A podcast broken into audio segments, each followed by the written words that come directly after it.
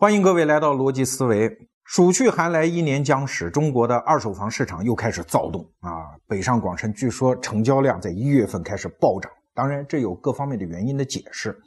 很多朋友就开始问我：老罗，你说我该不该买房啊？我说该买啊。还有人问我：老罗，你说我该不该卖房？我说该卖啊。哎，你怎么回事？前言不搭后语，你到底是主张买还是主张卖？今天我把我的准确的逻辑说一下。如果你想买房，赶紧出手买，因为北上广深的房价，我看不到丝毫可能性，像有的专家讲的那样会腰斩、会暴跌，不可能，我认为啊。但是为什么我又主张该卖呢？因为从二零零六年一直至今，中国房产的几轮暴涨，我认为作为一个历史性的投机机遇已经结束了。啊，在以后你想博这样的可能性已经不大。而房产投资的特点，第一，变现极困难；第二，政策风险太大。你何必把这么大的资金沉淀在房子当中呢？你还不如卖掉，然后做一些其他的投资理财的手段啊。所以这是我的完整的建议，也就是说，该买就买，该卖就卖。当然，今天我们的主题不是讲房价，因为在中国只有神经非常粗壮、粗壮的像钢丝一样的人，像任志强才有能力谈房价。我们这样的人谈一定会被口水淹死。所以今天我们谈的是房价当中的一个小因素，也就是房产税。哎呀，这个房产税问题啊，真的是所有的专家都认为房产税是大势所趋啊。然后你看它作为两只靴子，第一只靴子前两年已经扔下来了，你看人重庆，你看人上海已经开征了。第二只靴子呢？这一两年好像也听到那个解鞋带的那个悉悉嗦嗦的声音，对吧？今天总理说一句话，明天专家说一句话，好像刀刀都奔着房产税这个要害要来，黑云压城，马上就要暴雨倾盆，会不会这样？我先给大家讲一个税收历史上发生在欧洲的小故事。你想，欧洲古代的中世纪的那些国王，天天在城堡当中想的就是两件事：第一是怎么吃喝玩乐啊，把这个生命搞得很美好；第二呢，就是怎么样侵占别人的领土打仗。而这两件事情归里包堆，到最后其实就是一件事情，就是税收。没有国家的财政能力，吃喝玩乐和打仗都不会发生。所以，怎么样收到更多的税呢？一方面当然是派税务官，农民打下粮食来，哎，来抽一堆，这是一种；第二个。摆在面上的财产，比如说房子啊，大家知道，财产和财富的最主要的沉淀方式就是建筑物啊，所以怎么样从房子来抽到税，这是所有的国王都在打的一个主意。中国有句古话嘛，跑得了和尚跑不了庙，只要把庙摁住了，这个财富基本上就能够分一杯羹归君主所享用，对吧？那么这个办法想来想去呢，到最后中世纪的英国国王在一六九六年就想出一个办法。叫征窗户税。我们生活在今天的人也许很难理解，说房产税你就征房产税，为什么征窗户税呢？原因很简单，征房产税有难度。你想想看，一个房子主人有多少钱，收入有多高，对吧？你怎么核定它的税率等等，这都是非常复杂的技术难题。你像中世纪的那些君主们，那手下就那几个税务官啊，一年到头如果都打草稿算税率等等，那都麻烦死嘛。所以。最后简单的一个方法就是税务官进村数窗户啊！你不要看这个简单的数窗户，好像这个方式很草率，其实有它的合理性。因为大户人家嘛，通常房子比较大，啊，窗户比较多；穷人的窗户就比较少，所以按窗户来计税，基本上能够兼顾公平。所以这样一种窗户税作为房产税的替代，在欧洲就开始蔓延。那法国引入房产税，呃，窗户税是一七九八年，这是拿破仑从意大利给引进的。刚开始的时候，拿破仑也觉得这个东西，这个制度太粗糙，能不能搞得更细致一点？我们把窗户分分类啊，比如大窗户、小窗户、阁楼的窗户、正经房间的窗户、临街的窗户、背靠花园的窗户、一楼的窗户、二楼的窗户，我们把它税率定的不一样。但是试行了几十年之后，发现成本大的吓人。啊，这个税收的成本太高了，所以一八三一年的时候，法国也取消，干脆回到最原始、最粗糙的状态，挨个数洞啊，有几个洞收多少税。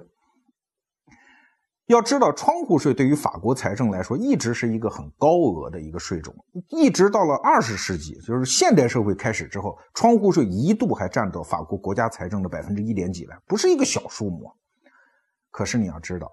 税收这种制度最大的问题就在于老百姓不是稻草人啊，全部站在那儿，然后你就上前，然后拔几根稻草，不是那样的。老百姓是有聪明才智的，法国人民和中国人民一样，也是勤劳勇敢、智慧的民族啊。他们就开始想办法，什么办法？我不要窗户了，哈。所以到今天为止，我们到欧洲去旅行，还经常，比如在英国，你就会发现有的房子，哎，好像外表看没窗户，为什么？窗户是暗窗。税收官一来，老百姓把窗户全关上，哎，你数不到。但是税收官一走，窗户又打开了。这是英国。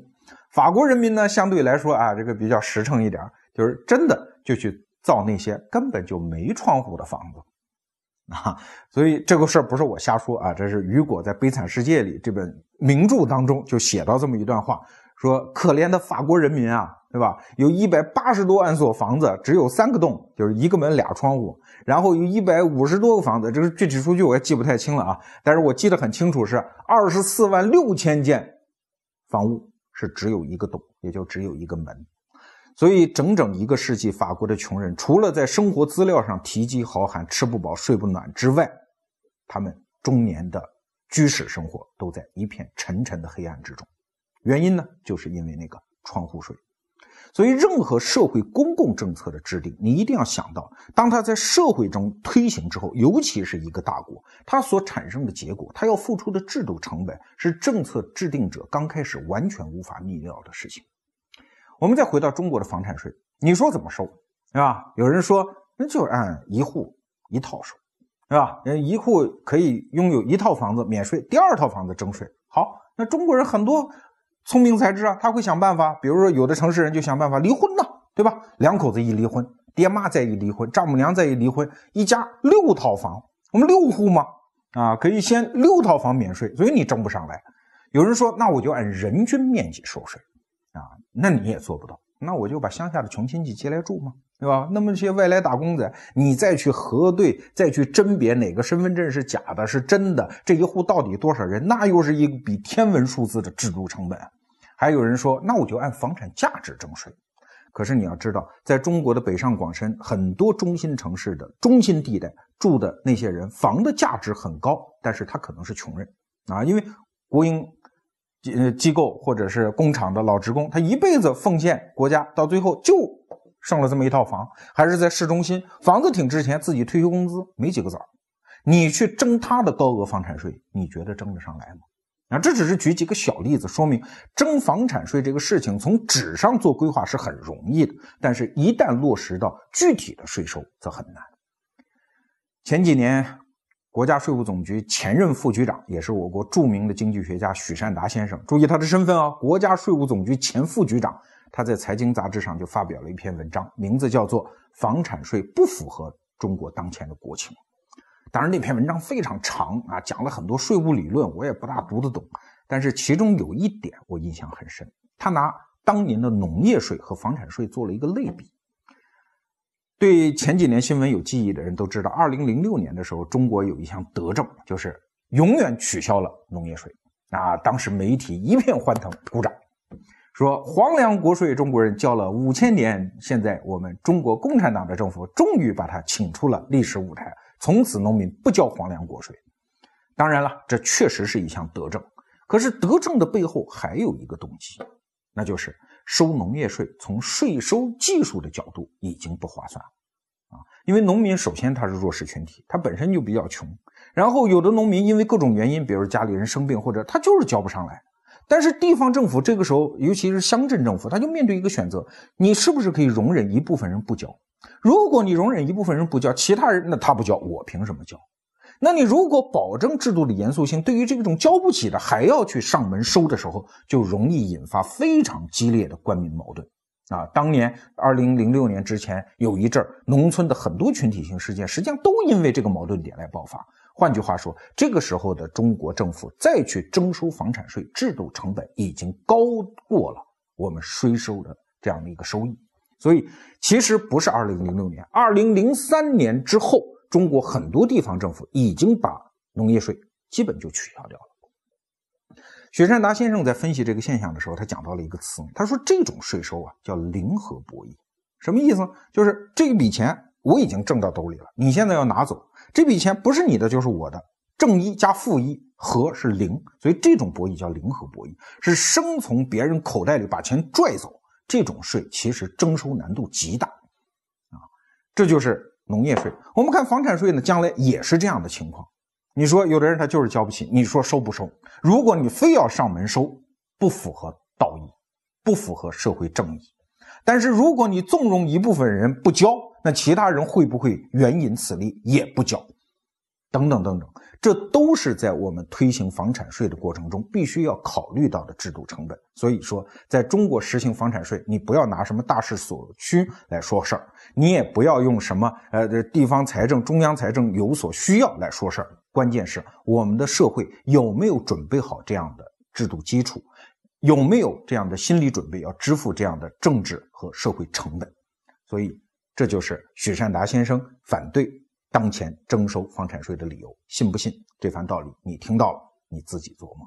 那有的人会反驳啊，说既然是房产税是大势所趋，利用我们国家政府这么强大的行政能力，难道就想不出办法把这笔税收上来吗？哎，我告诉你，有办法，当然是有办法，而这个办法还不需要我们现在的政府，中国的汉武大帝就已经做到了啊，那是公元前的事情，距今已经两千多年。汉武帝话说是公元前一百一十九年，那一年卫青、霍去病又去北伐匈奴，所以国家的战争支出、财政负担非常大。可这一年不巧，整个山东地方频发水患啊，很多税又收不上来，怎么办？汉武帝有这么几个能臣呢，后来也说是酷吏张汤。桑弘羊这些人就给汉武帝出主意，说有钱人多的是啊啊，很多人这个你看受我们汉家天子的德政，都挣的钱啊，对吧？占着房躺着地，这些人为什么不为国效力啊？捐一部分财产出来，所以他们就定了一个税率，这个税率按讲呢也不是很高啊，这叫算敏。算敏是什么意思呢？就是两千敏的财产你交一算啊，大概的意思就是百分之六到百分之十的这样的一个税率。按说不是很高吧，可是，在推行的过程当中，就应了我们上一段讲的许善达先生说的，这叫零和博弈。俗话说，眼珠子是黑的，银子是白的。谁看到银子已经挣到兜里的，再要被你拿走，他心不甘情不愿，所以就会出现大量的情况，民间大量的开始掩藏财富。啊，我就哭穷嘛，天天穿着破衣烂衫的。我说家穷啊，没钱，对吧？我们家地窖里藏多少银子，你去挖，你挖不出来吧？至少你挖的成本很高吧，对吧？那怎么办呢？汉武帝有办法，很简单。两年之后，公元前一百一十七年，他推行了一个新的法令，叫告敏令。按司马迁的说法，叫一时告敏遍天下。很简单，你不说你没钱吗？你有没有钱？我不知道，你们家邻居知道。啊，街里街坊的知道，你平时天天吃肉吃鱼，你能说你们家没钱？就这样，只要你告发谁家有钱，一旦查实之后，收得的税分你一半。嚯，那你看这穷人，那就开始吧，对吧？呃，甚至儿子告老子，老婆告丈夫，对吧？邻居告这个互互相街坊互相告等等，这种情况就开始非常普遍。那么结果呢，就是推行几年之后，天下商贾中人以上家。大率破之，只要有点钱的，基本上就全部破产破家，以至于汉武帝那个花园叫上林苑里面堆满了从民间告敏收上来的财富啊，一时国家财政非常有钱。但是结果呢？司马迁在《史史记》里讲的非常清楚，从此之后民间没人去积累财富，因为积累到最后也是被你搞走了嘛，对吧？所以民间就开始实行偷。然后挣到点钱就胡吃海塞，赶紧把它消费掉。谁存钱？存钱到最后也是给皇帝的，还不如先把它消费掉。所以整个天下凋敝。所以汉武帝在临死的时候就发了一个著名的叫“轮台罪己之诏”啊。他说：“朕继位以来，对吧？然后实行的政策都是天下为之所累，所以从今之后，所有扰民的这些政策全部都罢掉。你看，一项社会政策从它的设计。”啊，到它的推行，再到它发生结果，其实会有很多你根本意料不到的情况会发生。那作为社会政策当中最重要的一个部类，也就是税收政策，能不小心翼翼吗？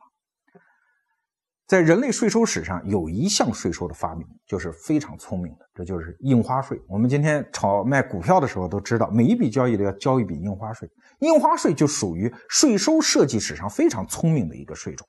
这个税种的渊源发生在荷兰。一六二四年，荷兰就荷兰不是河南啊，荷兰发生一次这个政府的财政危机，那当时的王公大臣也坐在那儿发愁啊，怎么收税啊？那这荷兰当时商人居多，号称海上马车夫嘛，对吧？都是商人，怎么让这些商人交上税来？总不能搞汉武帝那一套吧？哎，想不出办法，最后怎么办呢？公开征集方案啊，就跟今天今天搞这个征文大赛似的，征集方案，最后征上来这么一个很聪明的方案，就是收印花税。设计这个方案的人就观察到，在荷兰这个商业社会当中啊，民间有大量的交易啊，比如说我卖个房给你，我们俩签个什么契约。可是我们俩签契约这事儿吧，总觉得有一点信用上不靠谱。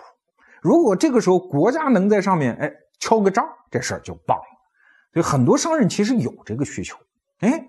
那这不就是收税的一个好的时机吗？所以后来就变成了印花税，就是每当政府给你们的契约上，哎，贴个条，印个花，开个章，交一笔税。那这个税收呢，收上来它有三大好处。第一个好处是商人心甘情愿啊，因为等于是我交了税，但是政府给了我一部分政府的公信力，等于我们双方这个是互换啊，这是心甘情愿。第二呢，因为民间的交易特别丰富，所以整个税基非常的广。所以虽然每一笔钱收的并不多，但是累积起来是一个笔非常可观的数字。但是更重要，也是这个设计最聪明的地方，还不是这些，是因为这种税收的成本非常低。你想，甭管是收窗户税还是什么税，你总得税务官跑到底下去收吧。可是印花税不用。一个城市只要税务官弄个办公桌在这儿，你所有要做生意需要政府给你敲章、给你贴个印花票的，你来找我，而不是我去找你。所以一个税务官足够应付一个城市的印花税的征收啊。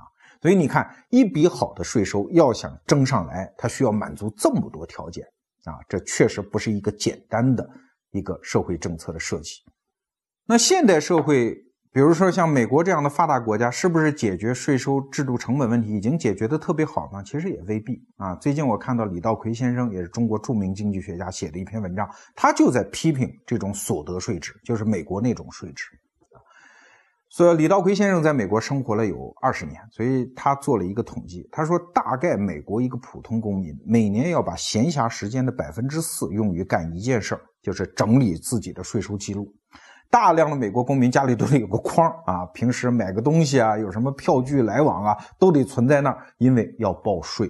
报税是一件非常复杂的工作。如果你这一个月、这一年，如果比如从这个州到另外一个州，或者你买了房，或者换了一下工作，那我告诉你，一般人是根本没有能力去报税的，必须去委托专业的会计师事务所来帮你算这笔账。要知道，在美国有一个概念叫税务自由日。比如，美国的税务自由日经常就是四月初，有的四月一号、四月十号、四月十二号都有啊。什么意思呢？就是到这一天为止之前，从一月一号到这四月，比如说十二号这段时间挣的所有的钱都是税收。打今天起你就自由了，从今天起，今年剩下的日子你挣的钱才是给自己挣的钱啊，才是给自己的孩子挣的奶粉钱。所以这一天叫税收自由日，甚至美国的很多城市在四月十六号，因为四月十五号是美国的报税日啊，四月十六号那一天要搞大规模的庆祝啊，要放烟花的，让大家上街跳跳舞。为什么庆祝税收自由的到来？加拿大这个税务自由日甚至更要迟，大概要迟到六月份。所以在美国这样的发达国家，其实税收成本这种制度成本也是全社会每一个公民的一个非常沉重的负担啊。所以，呃，李道葵先生讲，其实不要说什么所得税制就一定是大势所趋啊，时代不同了。其实美国人也在开始酝酿改革这种税制，而我们中国人为什么非要去学习这种税制呢？这就让我想起了英国有一个著名的学者叫戈尔伯，他关于税收讲了一句非常著名的话，说什么叫税收？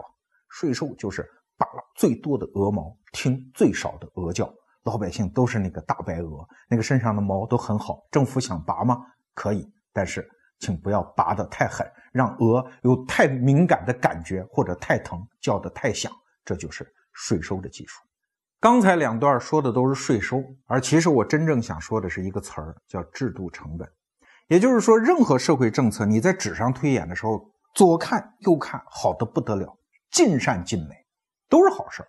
可是，一旦在社会当中进行执行的时候，也许就有一些坏事儿，你刚开始根本想不到。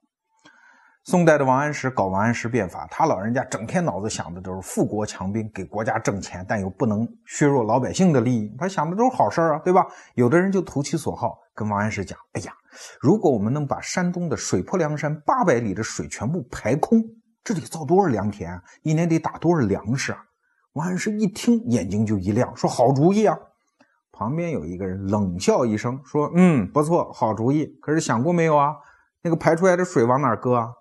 原来出主意那人说：“这还不好办，再挖一个八百里水泊梁山，把水搁进去啊！”王安石听到这儿才哑然失笑。这个故事就在提醒我们：任何看似完美无缺的好事，背后都有成本，只不过刚开始你未必知道而已。就在王安石之后，宋代出了一个极品皇帝宋徽宗，就是李师师他干老公，对吧？这文艺青年一个，天天喜欢花鸟鱼虫，对吧？写诗作画等等。他个人有个小爱好。啊，喜欢太湖石，就是那个上面全是眼儿的那种石头，因为他起造御花园，名字叫艮岳。好了，皇帝有这么一爱好，那就到民间找吧。这种石头就出在江南啊，江南出产这种太湖石，于是供奉太湖石就变成了叫花石纲。什么童贯呀，这些人就帮他去干这个事儿。小小的皇帝的一个爱好，一旦变成一项社会政策之后，你知道引发的结果是什么吗？北宋最大规模的一次民变，啊，也就是因为这个花石纲而起，引发了方腊起义。按说好奇怪啊，只仅仅是一个小爱好，要几块破石头，怎么能把老百姓逼得民不聊生，要去造反呢？要知道，宋徽宗不是自己去找太湖石，他必须依靠他那个庞大、低效率、腐朽而贪婪的官僚系统。一个衙役最爱听到的事情，哎，就是。上面又要办事儿了，任何事情，这些底层的衙役们都能想办法把它转换成自己的利益。比如说，哎，围着一个大户人家转一圈，看这家有钱，就进门就说：“你们家这块石头，皇帝一定喜欢，这就是太湖石。”其实管他是什么破石头呢，对吧？他说皇帝喜欢，你能跟他顶嘴？不敢。这块石头太大，抬出去不行，要拆门，拆门还不行，得拆墙。要知道，你真要等衙役来帮你们家拆门拆墙，最后的结果一定是连房都拆了，啊！而且你无处诉苦，因为这是皇帝交办的工程啊。那你作为一个富户，你会怎么办？哎，给点钱嘛，行个贿嘛，这几十两银子你先花着，这个石头就不要了嘛。对，衙役们就靠这个，结果在江南就搞得民不聊生。所以，任何一个。刚开始在上层想到的社会政策，如果你没想得特别明白，在一个广大的社会系统当中，一旦铺开，造成的负面效果，也许是始料未及啊。在我们中国现代的社会当中，也有很多现象。我们的专家学者、媒体经常会抛出一些非常简单的解决方法，比如说吧，地沟油啊，很多媒体说严刑峻法，加强管理啊，如果用地沟油就应该判刑。两年不够，十年；十年不够，十五年；不行，无期；实在不行，枪毙。老天爷啊，你要知道，中国人有句古话叫“赔钱的生意没人做，杀头的生意有人做”呀。你以为杀人就一定能解决这个问题吗？而且你怎么知道他放了地沟油呢？这需要一个问题叫监管成本。你横不能在每个早点摊儿、每个包子铺、每一个小餐馆的后厨里都派一个公务员看着吧？那你又怎么能避免这个公务员和老板勾结成奸呢？那你就每十个公务员后面还得派一纪检干部，你又有什么把握这个纪检干部不会腐化堕落呢？你是不是还要派纪检干部看住前面这个纪检干部呢？整个这个系统一旦搭建成，整个社会要付出的社会制度的成本会有多高呢？那这个问题怎么解决？其实也并不是没有希望。它要靠市场经济的自我发育，把那些零散的商业最后整合成几个寡头，就像美国现在这样，全美国几乎所有的餐馆，你一看，哎，就是背后那几个寡头。一方面，职业经理人不会为了股东的利益去甘冒坐牢的危险；另外一方面，任何一个小型的食品安全事件都会导致它股价暴跌，整个品牌巨大受损。所以他们根本不会去干这个事情。只有当市场出现寡头的时候，这件事情才会发生。缓解，我们中国人才有能力把地沟油赶出餐桌。所以这件事情不是制度设计的问题，有时候还需要耐心。我的一位媒体界的前辈告诉过我一个词，说我们都生活在一个复利时代，就是重复的复，利益的利。这个概念其实就是两句话：第一，任何好事你做了，不要以为只会收获当下的收益，它一定是在好处之后还有好处，利润之后还有利润。另外一方面，就是任何成本一旦支出，你都知道，成本之后还有成本，只不过。在刚开始的时候，你未必知道而已。